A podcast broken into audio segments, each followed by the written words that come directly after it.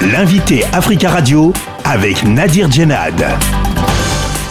Ladislas Désiré Ndembe, bonjour. Bonjour monsieur. Vous êtes le président de l'ONG gabonaise Mouissi Environnement et vous intervenez depuis euh, le centre du Gabon euh, à 450 km de euh, Libreville, là où est située votre ONG.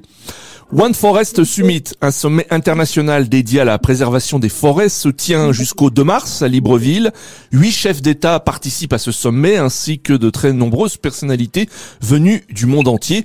Qu'attendez-vous euh, de ce sommet? Nous n'espérons pas grand-chose euh, au niveau de notre ONG. Pourquoi? Vous l'avez dit, nous sommes situés à l'intérieur du pays. Et ce qui se passe généralement, nous, nous ici Environnement, nous travaillons dans le cadre de la protection de l'environnement et euh, la défense des droits des communautés. Ce que nous constatons, c'est que les sommets se multiplient. Malheureusement, les communautés qui vivent directement des forêts, parce qu'il faut dire que le Gabon, c'est plus de 85% de couverture forestière, malheureusement, les populations euh, autochtones et euh, locales qui vivent de ces forêts ne sont jamais conviées à ce genre de rencontres et malheureusement, toutes les décisions qui sont prises sur le plan national comme international ont un impact négatif sur les communautés rurales. Vous n'attendez pas d'avancées concrètes euh, de ce sommet? Euh, Pas du tout. Pourquoi? Parce que nous savons que sur le plan international, il y a une volonté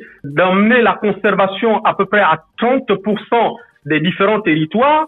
Et le Gabon, en 2002, euh, il y a eu une, euh, euh, le feu président Omar Bongo avait décrété la création de 13 parcs nationaux qui donnaient c'est environ 11% du territoire national qui était donc dédié à la conservation.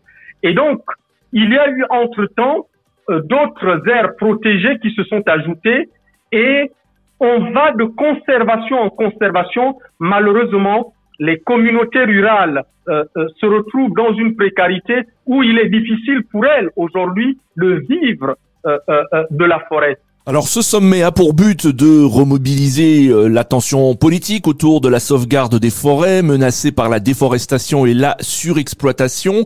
Est-ce que vous estimez qu'il ne s'agit pas d'une priorité pour les autorités gabonaises? On voit bien dans les projets gouvernementaux que ce sont des priorités. Mais malheureusement, tous ces revenus cette euh, attention qui est portée sur euh, euh, la protection des forêts, malheureusement, ne profite pas aux communautés qui vivent de ces forêts. Quelles sont vos revendications? Qu'il y ait une véritable consultation des, des populations dans le cadre de politiques de conservation, qu'il y ait une implication de ces communautés. Je vous ai parlé tout à l'heure de la création des 13 parcs nationaux en 2000 euh, deux, il était prévu d'impliquer véritablement les communautés. Aujourd'hui, près de 20 ans après la création des parcs nationaux, euh, le bilan, il est totalement, à notre avis, négatif. Parmi les chefs d'État présents à ce sommet, il y a le président français Emmanuel Macron.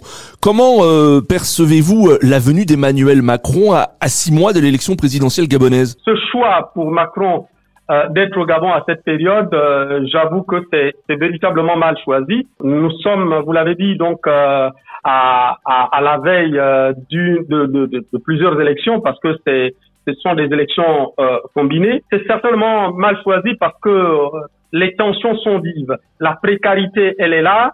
Euh, la pauvreté, à la limite, ne fait que s'agrandir. Devant cette situation, nous pensons que nous avons des problèmes internes à régler. Régler les problèmes de euh, la vie chère au Gabon, euh, le, le, coût de vie est véritablement élevé et je pense que ce n'est pas l'arrivée euh, d'un chef d'État, euh, soit-il français, qui va venir résoudre tous ces problèmes. On a l'impression d'ailleurs que il y a une indifférence de la France vis-à-vis -vis, des problèmes que vivent les Gabonais parce que souvenez-vous qu'en 2016 ou après 2016, l'élection présidentielle qui a laissé beaucoup de remous, euh, la France a été sollicitée. Malheureusement, elle n'est jamais intervenue à ce moment. Et nous pensons, moi aussi, je pense que euh, la France euh, est en train de vouloir influencer les prochaines élections. Vous pensez que le président français est venu soutenir son homologue gabonais Ali Bongo pour l'élection présidentielle? Ça, c'est certain. C'est un show auquel on va assister. Quand on voit le temps qu'il va passer au, au, Gabon.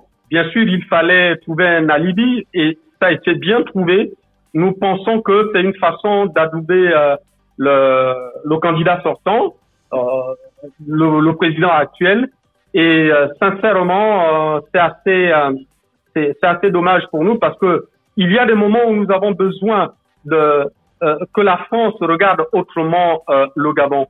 Et malheureusement, je disais, en, profitant d'une telle situation, sincèrement, euh, notre opinion sur la France, euh, à l'arrivée de Macron n'arrange pas cette opinion, cette pensée que nous avons de l'influence de la France sur le Gabon. C'est vraiment très mal choisi.